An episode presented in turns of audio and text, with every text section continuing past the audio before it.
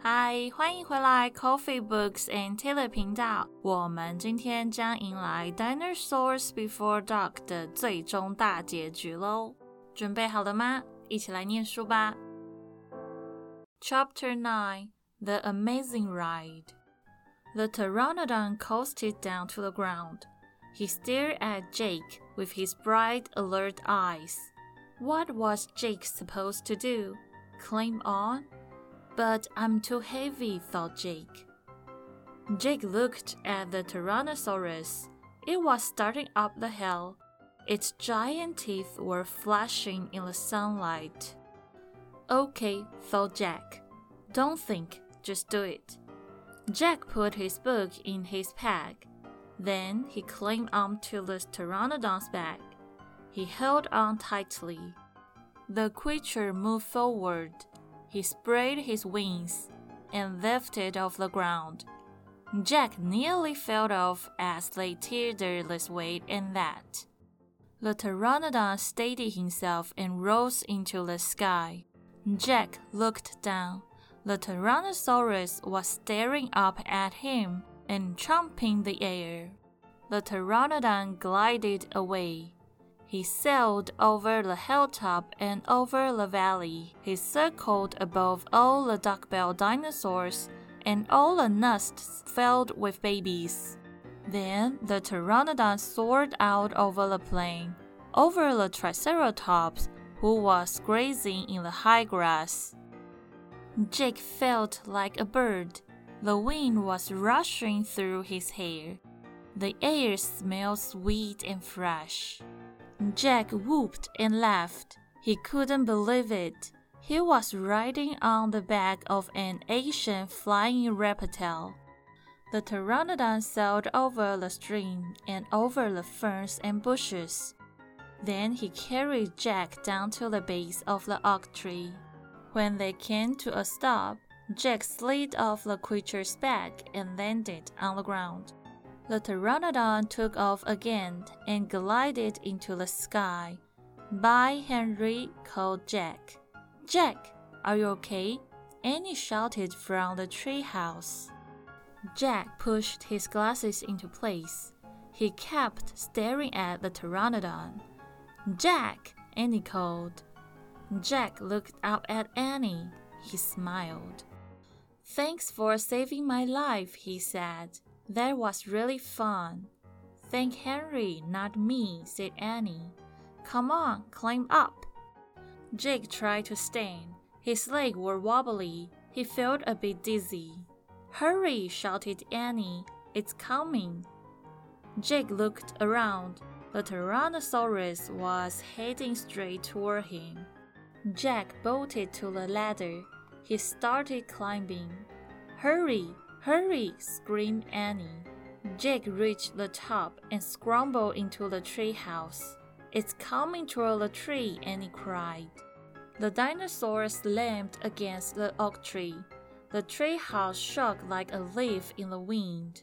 Jack and Annie tumbled into the books. Make a wish to go home, cried Annie. We need the book. The Pennsylvania book, said Jack. Where is it? They both searched madly around the tree house.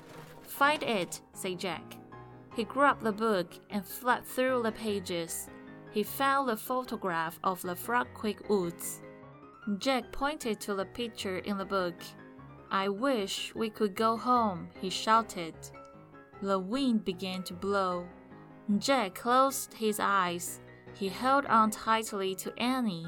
The tree house started to spin it spun faster and faster. Then everything was still, absolutely still. 那么到这边，Chapter Nine 就结束喽。按个暂停键，去喝个水，休息一下。我们只剩下最后一章，Chapter Ten，这本书就读完啦。Chapter Ten: Home Before Dark. Jack heard a bird singing. He opened his eyes. He was still pointing at the picture of the Frog Creek Woods. He peeked out the treehouse window. Outside, he saw the exact same view as the picture in the book. We're home, whispered Annie. The woods were lit with a golden late afternoon light. The sun was about to set. No time had passed since they left Frog Creek. Jack! Annie! A voice called from the distance.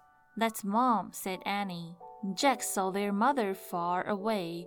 She was standing in front of their house. She looked tiny. Annie! Jack! she called. Annie stuck her head out the window and shouted, Coming! Jack still felt dazed. He just stared at Annie. What happened to us? he said. We took a trip in a magic tree house, said Annie simply. But it's the same time as when we left, said Jack. Annie shrugged. How did it take us so far away, said Jack, and so long ago? You looked at a picture in a book and said you wish we could go there, said Annie. And the magic tree house took us there. But how, said Jack. And who built this magic tree house? Who put all these books here? A magic person, I guess, said Annie. Oh, look, said Jack. I almost forgot about this. Jack reached into his pocket and pulled out the gold medallion. Someone lost this back there, he said, in Dinosaur Land. Look, there's letter M on it. Annie's eyes got round. You think M stands for a magic person? she asked. I don't know, said Jack. I just know someone went to that place before us. Jack, Annie, their mom called again. Coming! Annie shouted again.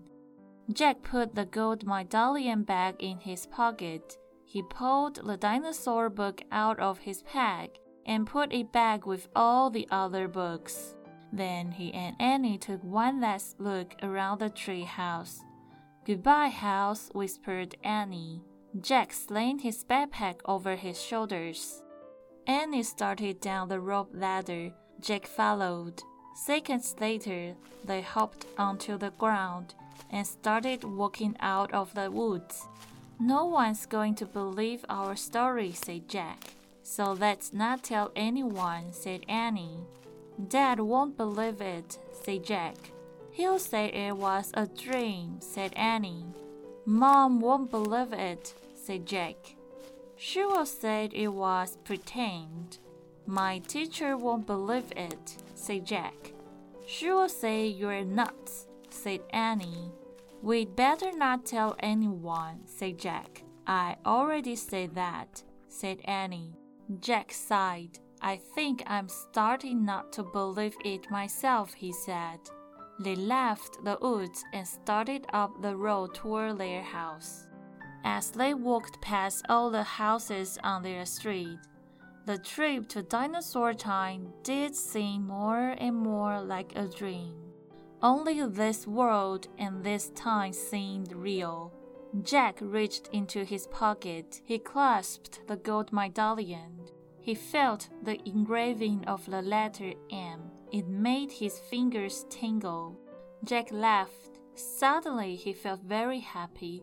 He couldn't explain what had happened today, but he knew for sure that their trip in the magic tree house had been real. Absolutely real. Tomorrow, Jack said softly, we'll go back to the woods. Of course, said Annie And we'll climb up to the tree house, said Jack.